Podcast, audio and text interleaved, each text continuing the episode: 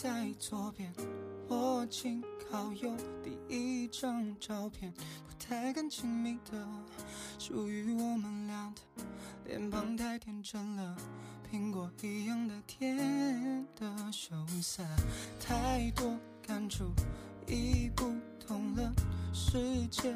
变了，还是我改变了？夹在书本这相册，滑落的照片让我变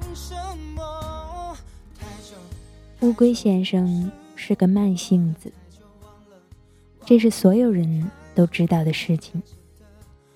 他迈着慢慢的步子，拖着慢慢的语调，过着慢慢的生活，甚至连他院子里的花。都慢慢的开放。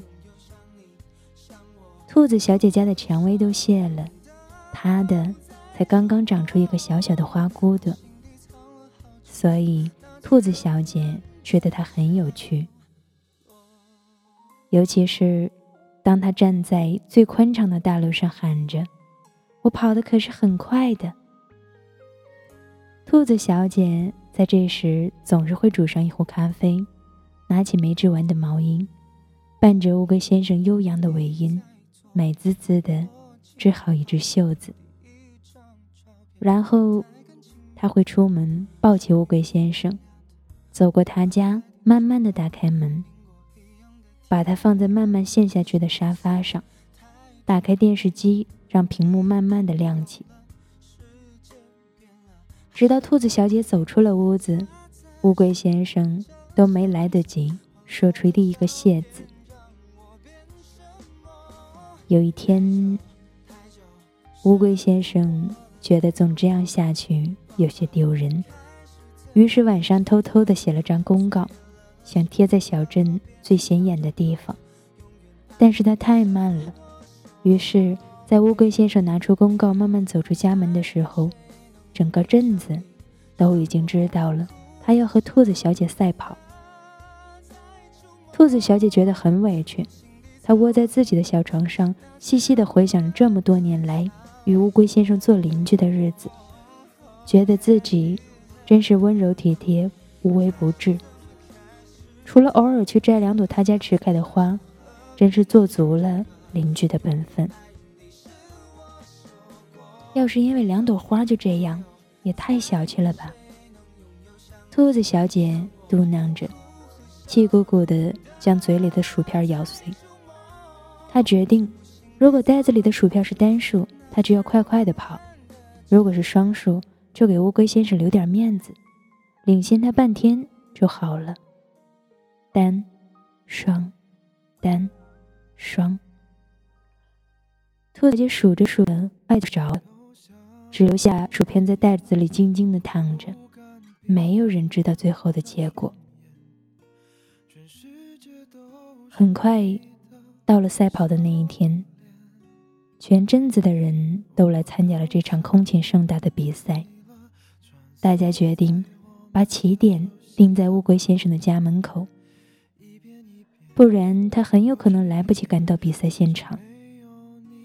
乌龟先生为了这场比赛也做足了充分的准备，房子。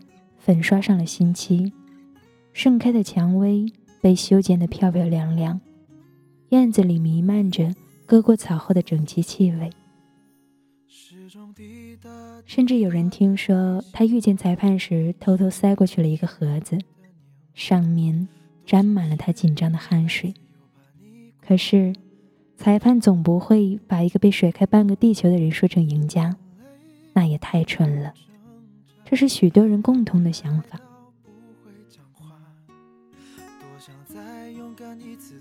比赛时间马上就要到了的时候，兔子小姐推开家门走了出来。她穿上了自己织的漂亮的毛衣，把头抬得高高的，走到起跑线时，看都没看乌龟先生一眼。她只想等着发令枪响起，一溜烟跑到终点。发令枪响了，可是里面没有冒出白烟，慢慢冒出的是一束鲜花。兔子小姐有些疑惑的看了看大家，可是大家掏出了更多的发令枪，砰砰砰砰的冒出了更多的鲜花。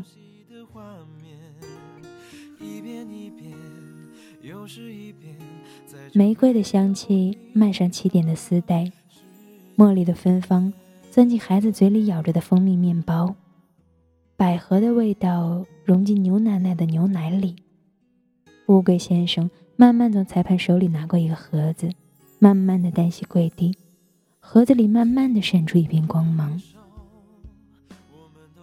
很多年以后，兔子小姐和人谈起这件事的时候，总是一脸得意地说：“她听到了乌龟先生这辈子说的最快的一次话。这个世界上，总有个人注定是要比你慢的，还要负责抹去你留在雪上的脚印，修补你随手打破的浪花，拾起你丢在崖底的记忆。”还要在你难过的时候，从背后给你一个拥抱。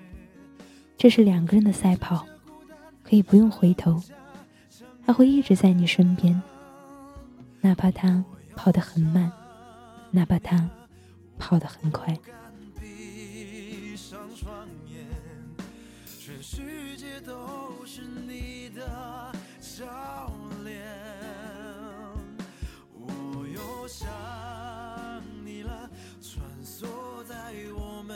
熟悉的画面，一遍一遍，又是一遍，在这没有你的世界。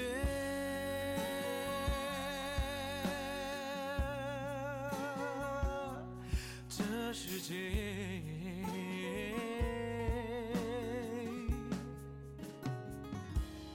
我又想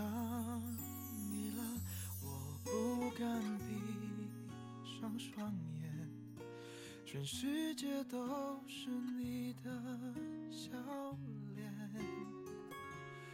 我又想你了，穿梭在我们都熟悉的画面，一遍一遍，又是一遍，在这没有你的。